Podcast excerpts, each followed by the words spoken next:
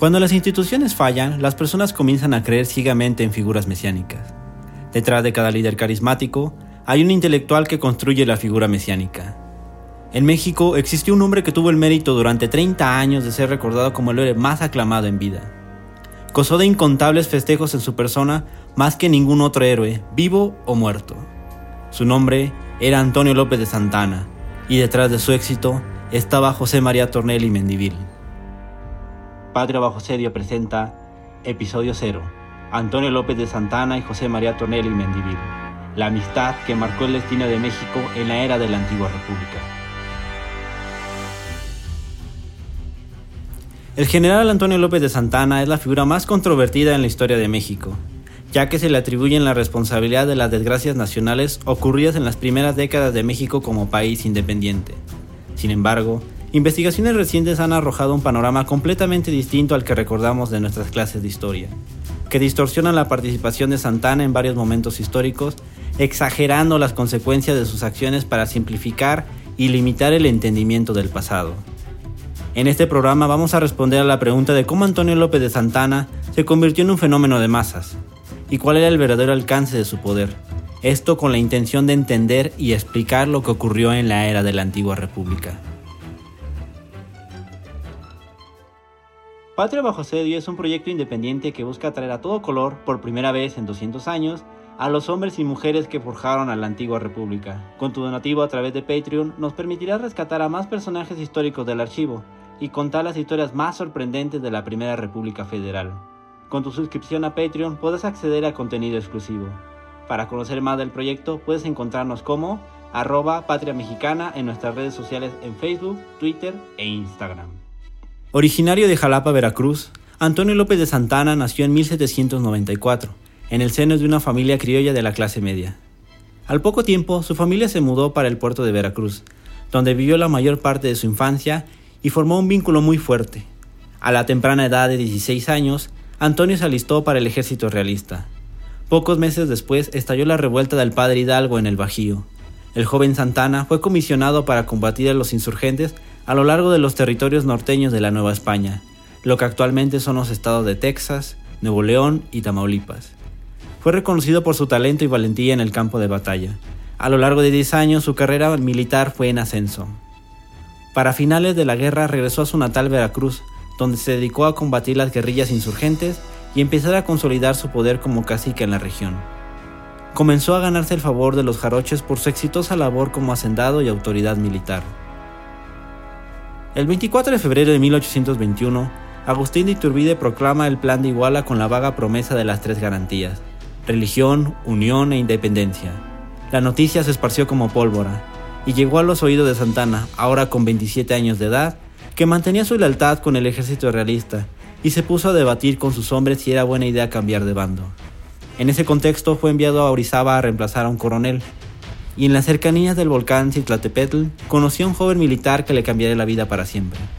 Su nombre era José María Tornelli Mendivil, con quien entabló una amistad muy cercana hasta el final de sus días. Por su parte, Tornel era un año más joven que Santana. Era oriundo de Córdoba, Veracruz, Destacó por su inteligencia desde muy chico y estudió teología en el prestigioso Colegio de San Ildefonso. Pero un día, a la edad de 18 años, decidió escaparse de ahí y unirse a las filas del ejército insurgente de José María Morelos y Pavón. No obstante, su participación fue corta debido a la derrota del siervo de la nación.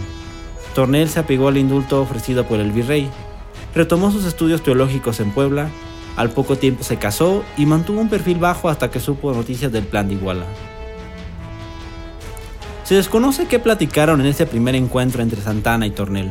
Lo que sí sabemos es que Santana tuvo un enfrentamiento con las fuerzas trigarantes poco tiempo después, y tras hablar con el líder de las tropas, fue que decidió unirse al ejército trigarante.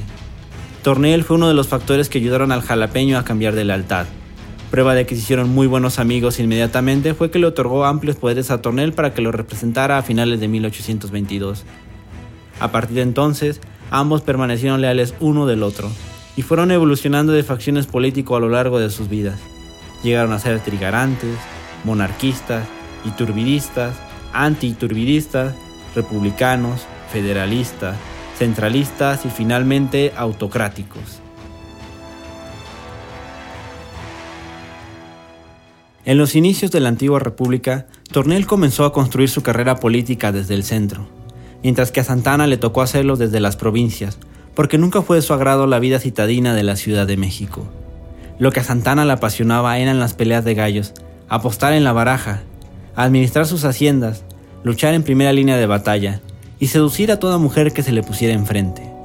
Pero jamás mostró interés en los debates políticos librados en el Congreso, o gobernar al país desde Palacio Nacional, con la única excepción de su último gobierno, que fue una dictadura terrible. Mientras que Tornel, que también compartía su afición por las mujeres y era más amante del teatro que de las peleas de gallos, mostró compromiso cuando llegó a ocupar diferentes cargos en el gobierno. Además, Tornel destacaba por su gran elocuencia, que en su etapa como federalista era muy conocido por manipular y movilizar masas para acarrear votos. A lo largo de la antigua república, Santana llegó a ocupar la presidencia en seis ocasiones distintas. Se caracterizó por gobernar pocos días, porque decía no tener vocación para gobernar, y prefería poner a alguien más apto en el cargo mientras él se retiraba a administrar sus haciendas o ir a comandar ejércitos para encarar los conflictos. Santana gozó de la enorme ventaja de que Tornel siempre lo mantenía informado del panorama político, y ser su gran consejero mientras él podía retirarse a la vida privada en su hacienda Manga de Clavo. Por otra parte, Tornel fungió como su operador político para que éste regresara a la presidencia en los periodos de crisis. Así que durante la mayor parte de sus mandatos presidenciales, Santana era visto con sus ropas de ranchero o de militar en las provincias, mientras que hombres brillantes como Tornel hacían malabares desde la capital para sacar a flote el país. Santana tenía su base de poder en dos pilares, el ejército y el estado de Veracruz, a partir de los cuales se explica por qué su figura pasó a convertirse de un caudillo a la leyenda viviente más aclamada durante la antigua república. En el caso del ejército, el jarocho supo ganarse su favor porque era conocido por ser defensor de los privilegios militares.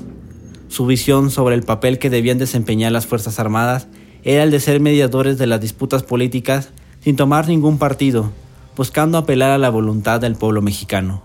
Bajo esa premisa, llegó a derrocar a varios gobiernos viendo que la voluntad general expresaba su malestar a través de la prensa o de pronunciamientos. Con la victoria de Santana contra las fuerzas invasoras de Isidro Barradas en 1829 y su participación en la Guerra de los Pasteles en 1838, lo consagraron como el héroe más aclamado entre la tropa y el pueblo mexicano. El ejército mexicano era una de las instituciones más importantes de la antigua república, porque gran parte del gasto nacional se iba en su manutención. Se creía que teniendo un ejército fuerte, el país estaría a salvo de las invasiones extranjeras. México vivió con el enorme miedo de amenazas de reconquista por parte de España y la Santa Alianza, y a la pérdida de territorio en manos de los Estados Unidos. Santana y Tornel pensaban que las necesidades del ejército estaban por encima de las necesidades de la iglesia o de los hacendados. Incluso pensaban que era el deber de la iglesia financiar al Estado y al ejército. Existe una consigna de aquellos días que resume todo lo anterior expuesto. La nación por el ejército, el ejército por Santana. En el caso de Veracruz, Santana logró ganarse el favor de los jarochos, porque desde joven se dedicó a adquirir ranchos y ser hacendado de zonas estratégicas. Su influencia fue en aumento porque empezó a ser el principal proveedor de empleos, productos alimenticios e influencias de la región. En la biografía de Santana, escrita por el doctor Will Fowler, queda al descubierto un hombre que mostraba un grado de dedicación a las labores de hacendado que tenía una serie de instrucciones minuciosas de lo que debía cultivarse o criarse en zonas específicas indicaba a sus arrendatarios si podían cultivar caña de azúcar, cuántas cabezas de ganado estaban autorizadas a cuidar y dónde esperaba que se plantara frijol o construyeran gallineros. Es destacable mencionar que para la época, Veracruz era de vital importancia porque era la entrada de México al mundo.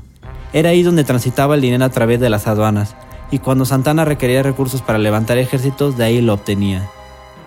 Las aduanas de Veracruz representaban la tercera parte de los ingresos del gobierno nacional, y el puerto de Veracruz era el más importante de la República. En pocas palabras, quien controlara Veracruz ponía a temblar al gobierno. Es por ello que a lo largo de todo el siglo XIX, todas las facciones políticas que deseaban imponerse en el Palacio Nacional buscaron asegurar el control de Veracruz para garantizar su supervivencia. El sociólogo alemán Max Weber desarrolló el concepto de la dominación carismática para explicar la autoridad que ejerce un líder con carisma y cómo ésta puede destruir a un gobierno. A través de este concepto se puede explicar por qué en los momentos de crisis política Santana iba y venía a Palacio Nacional. México atravesó por diversas propuestas políticas en las que Santana fue gobernante, y son la Primera República Federal, la República Centralista, la Segunda República Federal y finalmente la dictadura. Por otra parte, Santana entendía la importancia de la propaganda mejor que ninguno de sus rivales.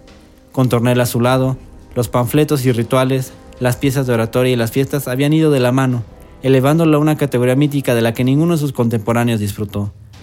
Para la mayor parte de los mexicanos de la época, Santana era conocido como el libertador de Veracruz, el fundador de la República, el héroe de Tampico, el benemérito de la patria y el Napoleón del Oeste. Santana fue el único caudillo de toda su generación que contó con una pluma tan eficaz como la de Tornel. Es por ello que su leyenda terminó por opacar a otras figuras como Anastasio Bustamante, quien gobernó por más tiempo al país que Santana en la era de la antigua república.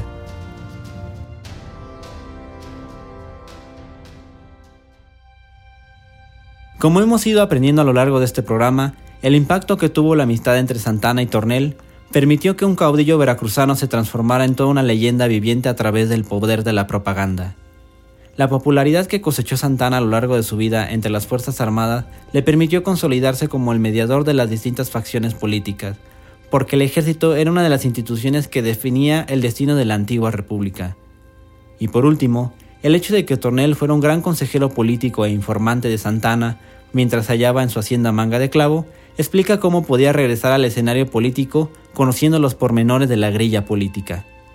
Es importante aclarar que este programa no pretende redimir ni exaltar las figuras de Antonio López de Santana, José María Tornel ni ningún otro hombre de la época, porque no buscamos crear una narrativa de héroes y villanos, sino todo lo contrario. Poder explicar el pasado a partir de investigaciones recientes para poder aceptar una historia que para algunos resulta dolorosa y traumática. Es por ello que si desean profundizar en este tema, recomendamos leer la biografía de Santana escrita por el doctor Will Fowler. Esta fue la historia de cómo la amistad entre Antonio López de Santana y José María Tornelli Mendivil marcó el destino de México en la era de la antigua república. ¿Conocías algo sobre esta amistad? ¿Qué crees de esta explicación? ¿Qué más te gustaría conocer sobre las andanzas entre Santana y Tornel? ¿Piensas que debí mencionar algo? Escríbelo en la caja de comentarios para discutirlas. Recuerda que si te gusta este programa y te gusta la historia de México, no olvides suscribirte, que más temas relacionados a la Primera República Federal voy a estar comentando. Gracias por escuchar. Nos vemos en la próxima batalla. Esto fue Patria bajo asedio.